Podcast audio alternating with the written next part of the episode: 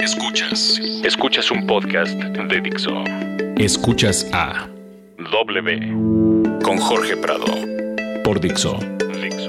La productora de podcast más importante en habla hispana. Y hola, ¿qué tal amigos de Dixo? ¿Cómo están? Esto es W a través de Dixo. Escuchas. Escuchas a W. Una vez más aquí saludando a todos ustedes a través de esta modalidad de comunicación Dixo.com. Recordar, por supuesto, seguirnos a nosotros a través de las redes sociales.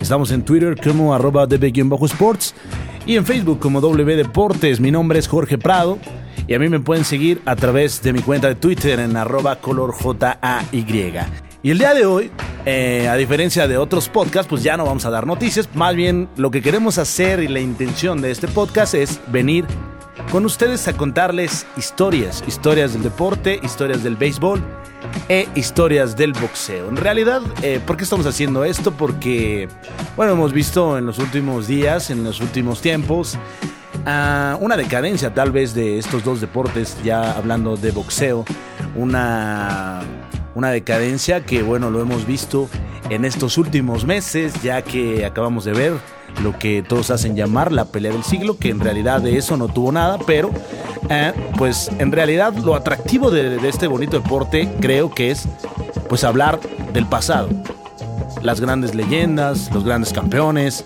eh, aquellos años dorados de este deporte de los puños, en donde en verdad los peleadores subían al ring a dar todo, donde el dinero era importante pero no pasaba a primer plano, donde el aficionado eh, tenía la posibilidad de entrar a una arena y poder pagar su boleto para estar eh, presenciando esta pelea eh, en un buen lugar. Algo que probablemente en una pelea estelar hoy sería difícil al alcance de la mayoría de los aficionados, porque si bien tenemos claro el día de hoy para asistir a una arena en una de las funciones estelares como las que acabamos de ver, eh, como la de Canelo Álvarez, como la de Floyd Mayweather, etcétera, pues hay que ser, pues, no bien posicionado, sino yo creo que hay que ser millonario. Hay que tener bastante dinero para poder asistir a una función de tal magnitud. Y es por eso que hoy eh, nos vamos a tomar el atrevimiento de contar pues esas historias de esas grandes leyendas, esos grandes personajes que, que han construido eh, con esfuerzo, con esas grandes batallas, con ese corazón, con esa pasión, con esa garra, lo que hoy eh, sigue vivo. Porque así es como han iniciado cualquiera de las disciplinas. eh, ya si estamos hablando del deporte, pues podemos hablar del fútbol, del béisbol, de, en este caso el boxeo. Deportes que en sus inicios, pues bueno, sabemos cómo empieza una liga de pronto sin mucha afición, empieza a generar poco a poco esta expectativa con, con la gente, esta comunión que empieza a haber. Y bueno, y con el tiempo hoy tenemos ligas sólidas como las grandes, las, las ligas mayores, que es la Major League Baseball, que es una de las ligas más importantes, más sólidas, donde los contratos son contratos serios, donde eh, digamos no es tan truculento el asunto como en otros deportes, hablando específicamente como en el béisbol, eh, perdón, como en el boxeo. Y, pero el boxeo también tiene, pues, pues sus detalles, ¿no? Tiene estas grandes, estos grandes momentos, estos momentos históricos, estos personajes que a mí en lo personal, al hablar de ellos, al recordar sus peleas, al, al ver en realidad cómo surgieron, pues a mí me pone la piel chinita y, me encanta leer, investigar eh, y clavarme a fondo con este tipo de personalidades. Y de quien quiero hablar el día de hoy es de un personaje que es de descendencia italiana y tal vez muchos de ustedes amantes del boxeo lo conocieron y estoy hablando del famosísimo boxeador Jake LaMotta. Jake LaMotta, ¿quién es Jake LaMotta? Hoy vamos a hablar de este ex campeón de peso mediano que pues tuvo una carrera y una vida muy controversial llena de subidas y bajadas. Uno, un boxeador que eh, tiene una historia similar a la de otros peleadores y vamos a hablar eh, de qué pasa con la vida de un boxeador.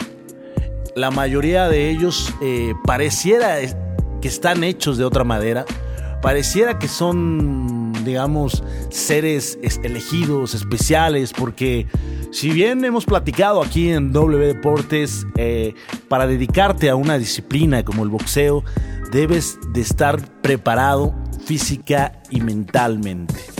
Y creo que más mental que físico porque es un deporte que te exige demasiado, que te exige demasiada disciplina, es un deporte eh, cruel como lo hemos eh, platicado en otras ocasiones y es un deporte que pareciera que el pugilismo, el arte de Vistiana, escoge a los campeones y no los campeones al boxeo. De esto y mucho más vamos a hablar el día de hoy aquí en W Deportes. Vamos a ir un corte. Escuchas. Escuchas a W. Fixo. Jake LaMotta nació eh, en los Estados Unidos el 10 de junio de 1922 en el Bronx, en Nueva York, y se convirtió en un boxeador profesional y que fue más conocido por esas peleas legendarias contra Sugar Ray Robinson. Eh, Sugar Ray Robinson fue cayó por primera vez ante Jake LaMotta y fue algo que marcó la historia profesional de este peleador LaMotta porque pues Sugar Ray Robinson, como todos sabemos, pues está considerado hasta el día de hoy como probablemente el más grande boxeador que ha dado la historia. Algunos piensan que es eh, Mohamed Ali, eh, Casus Clay, pero otros consideran que el número uno libra por libra de toda la historia es Sugar Ray Robinson. Sugar Ray Robinson era un boxeador elegante que peleaba por supuesto en la categoría y brillaba en la categoría de los pesos welter y peleó contra este Jake LaMotta que era un boxeador duro que cuando subía al ring parecía que los golpes no le hacían daño. Era algo impresionante ver cómo todos estos peleadores se la pasaban golpeando el rostro de Jake LaMotta una y otra vez.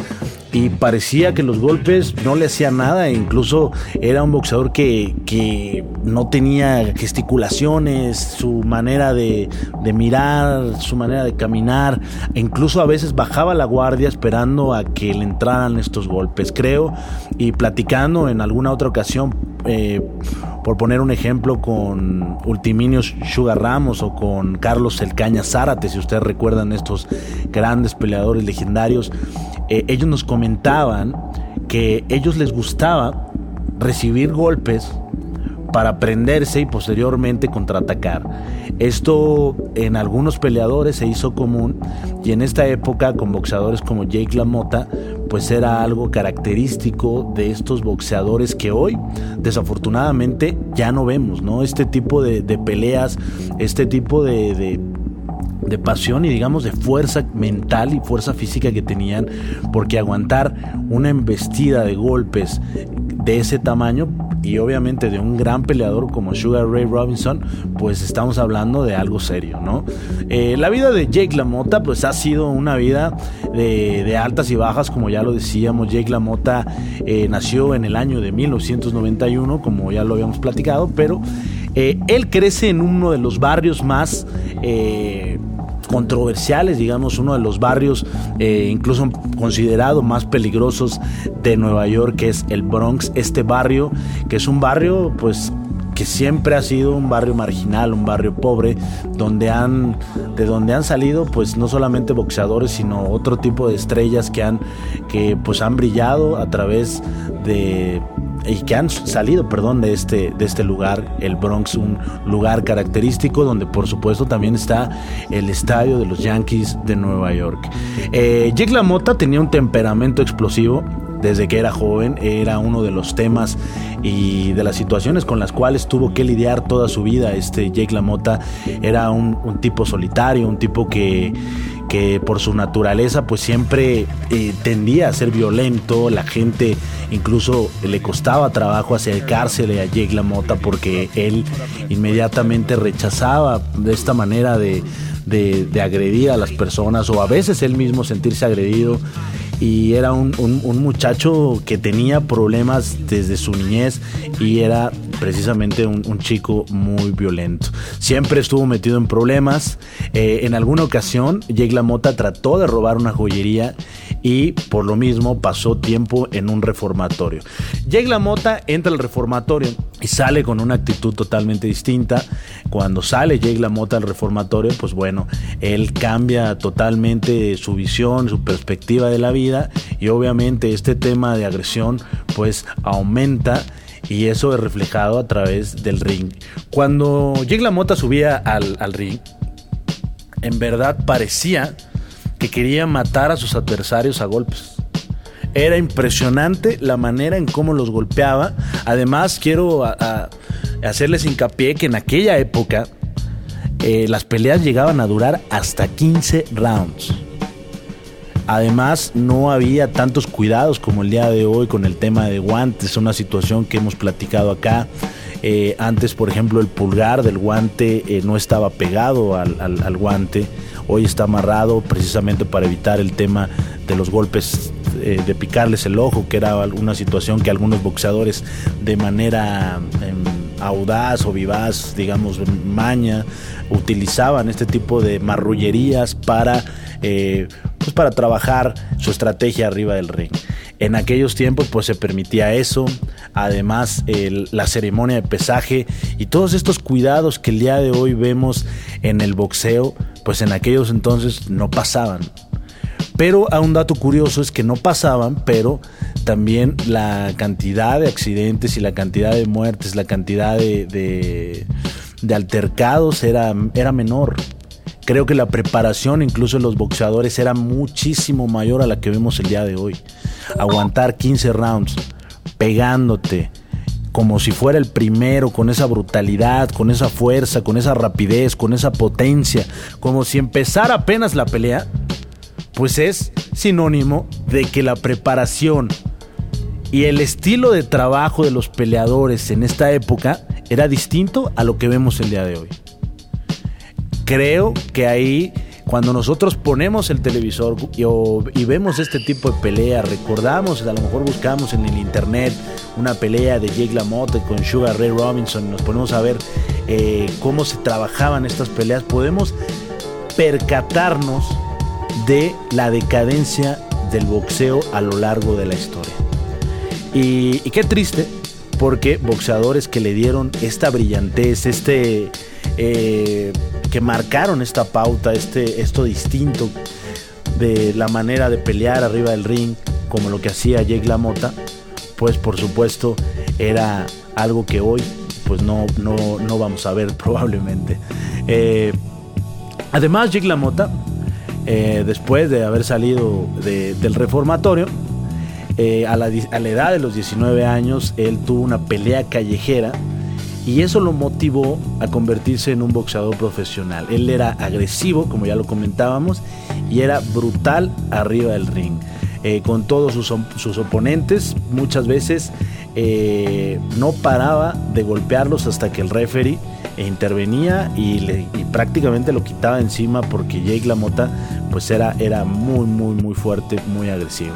Incluso le decían el toro, era más conocido como el toro del Bronx, que incluso hay una película que se la recomiendo de Martin Scorsese, este, este gran director, que se llama Toro Salvaje y es una película donde habla de la historia de Jake LaMotta, una película muy buena que se la recomiendo a todos ustedes. Eh, bueno, vamos a continuar hablando de la vida de Jake LaMotta. Eh, ya les comentaba, a los 19 años él debuta como boxeador profesional él sube al ring y se convierte por primera vez en campeón al derrotar al legendario Sugar Ray Robinson en el año de 1943. Eh, posteriormente otros pesos pesados eh, tuvieron el estilo muy parecido de la mota como Tony Janiro, como Tommy Bell, eran peleadores que tenían un estilo muy similar y que fueron comparados con Jake LaMotta por la manera de este boxeo frontal, este boxeo de choque y la resistencia que tenía de aguantar golpes. Eh, Jake LaMotta en 1949 luchó contra, peleó contra, contra el Cerdán, Marcel Cerdán, por el campeonato de peso medio y ganó el título. Eh, por desgracia, después en una revancha que tuvo, fue cancelada y Cerdán murió en un accidente aéreo. La Mota defendió con éxito su título contra Tiberio Mitri y Lauren Doutile. Contra estos dos eh, enfrentó la Mota en el año de 1949 defendiendo su título con éxito y en 1951 se enfrentó de nuevo a su viejo rival, eh, dándole la revancha y una revancha que posteriormente ya no pudo recuperar Jake LaMotta, ya que Sugar Ray Robinson pues prácticamente ganó todas las peleas que, que tuvo contra este peleador, porque si no me equivoco tuvieron cinco peleas después de esa primera entre eh, Jake LaMotta y Sugar Ray Robinson, que en el año de 1951 le quitó el título a este señor La Mota. Algo que cabe mencionar es que La Mota nunca se dejó eh, vencer, nunca cayó al ring en toda, su, en toda su carrera. Era un boxeador muy duro, de descendencia italiana, su apellido lo dice, una época en donde había eh, los italianos obviamente dominaban esta parte del deporte incluso se dice que muchas de las peleas de Jake LaMotta estuvieron arregladas por la mafia eh, siciliana la mafia italiana en aquel entonces en, Nueva York. Y esto me hace recordar también a otro gran peleador que era eh, Rocky Marciano un italiano durísimo también y que también tiene un récord impresionante ya que Rocky Marciano nunca, nunca fue vencido y se retiró invicto, un récord impresionante, también un peleador durísimo Rocky Marciano. Jake LaMotta, continuando hablando de Jake LaMotta, pues pierde su título, cae contra Sugar Ray Robinson eh, y bueno, y de ahí viene el pique de Jake LaMotta después de haber estado algunos años disfrutando de las glorias de, ser campeón. ¿Cuáles son las glorias de ser un campeón? Y lo vimos hace poco, ser campeón, pues en primer lugar te abre pues las puertas del mundo prácticamente. Estás a los ojos y a la expectativa de todo, no solamente todos los amantes del boxeo, lo pudimos ver apenas en esta pelea donde el, el campeón, el número uno libra por libra, quien es Floyd Mayweather, pues hasta el día de hoy sigue estando en boca de todos y probablemente si, si llegase a retirarse eh, de manera invicta, Floyd Mayweather estará en el ojo del huracán el resto pues de los años y las próximas generaciones, etcétera, etcétera. Ser campeón te da fama, prestigio, dinero, eh, oportunidades, N cantidad de oportunidades. Hoy en día no es como antes, hoy parece ser que es un negocio 100% redondo porque hoy los peleadores tienen patrocinios, hoy los peleadores tienen incluso comerciales, muchos de ellos se convierten posteriormente en cronistas deportivos y lo vemos hoy en las transmisiones de boxeo de cualquier televisora, la de la Jusco, de San Ángel. Está lleno de peleadores retirados que posteriormente se quieren poner frente a un micrófono y empezar a hablar, pues obviamente, de lo que ellos saben de este deporte, el deporte de los puños, el arte de Pistiana. Pero en aquel entonces, pues también te daba eh, pues mucha apertura, te abría el mundo, como bien lo comentábamos, tal vez económicamente no hay comparación a lo que vemos el día de hoy, probablemente tampoco hay eh, tanta apertura en medios de comunicación como lo hay el día de hoy, pero eh, obviamente Jake LaMotta vivió momentos donde incluso se casó con una mujer espectacular, Jake LaMotta, una mujer que se rumora antes de estar con Jake LaMotta estuvo con gente de la mafia, gente de la mafia que, apoyó algunas de las peleas de Jake LaMotta y que se, dice que, que LaMotta estuvo vendido al final de su carrera cuando Jake LaMotta venía en, en decadencia, él eh, pues empezó a vender su imagen, empezó a vender sus peleas, peleas obviamente arregladas para generar ganancias a través de las apuestas, algo que, que fue muy sonado en esta época. Recordar también, hablando de béisbol, Baby Ruth fue gran amigo de Al Capone. Al Capone era un fanático de los Yankees de Nueva York, que incluso hay fotografías donde Al Capone, perdón, Baby Ruth le está firmando pelotas al hijo de Al Capone. y hay documentos donde ellos dos se reunían a platicar y hablaban de béisbol. Por supuesto, eh, se comenta y se rumora que muchos de esos grandes eh, jugadores y deportistas italianos de esta época fueron apoyados impulsados por la mafia. También está el caso de Joe Di otro italiano que brilló con los Yankees, que también se rumoraba que estuvo involucrado en temas de, la, mafia. Situaciones que, que pues digamos, son rumores, pero que también algunas de ellas salieron a la luz pública, como aquel caso donde se supo de eh, pues estas apuestas y estos partidos arreglados en las grandes ligas, pagados obviamente por estos capos de la droga en aquellos entonces que por supuesto tenían todo el estilo y toda la categoría, muy elegantes estos señores con sombrero, zapatos de colores, pero fanáticos de pues del béisbol y probablemente pues también del boxeo. Y regresando, hablando de Jake LaMotta, eh, Jake LaMotta, de descendencia italiana, pues también estaba eh, apoyado por esta gente. Jake LaMotta posteriormente, cuando llega a su decadencia, él cae, pues como muchos otros casos de, boxeadores en los vicios. Empieza a meterse en un bar a trabajar eh, lo que hoy podríamos llamar que tal vez Jake LaMotta es de los pioneros del stand-up. Hoy vemos a muchos estandoperos que están brillando en, México y en muchos lugares, algo una disciplina que se ha puesto de, moda en los últimos años. Y precisamente Jake LaMotta se dedicó eh, los últimos años de su vida a eh, hablar, a contar chistes dentro de un bar como estandopero.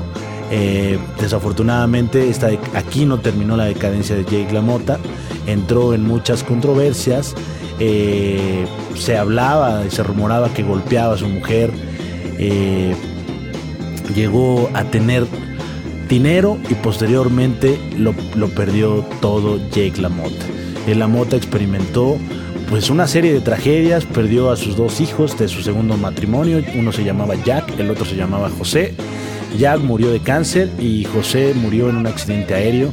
Eh, con los años Jake LaMotta se mantuvo ocupado en las en las apariciones de este espectáculo de stand-up, además dando autógrafos, saliendo en algunos eh, programas de televisión. Y hoy en día Jake LaMotta vive en Nueva York, está, se casó seis veces, además estuvo en la cárcel, Jake LaMotta estuvo encerrado por, por estos temas legales que tuvo a través del abuso del consumo de drogas el consumo de alcohol. Y bueno, algo triste y una historia que pasa con todos los boxeadores y con varios personajes.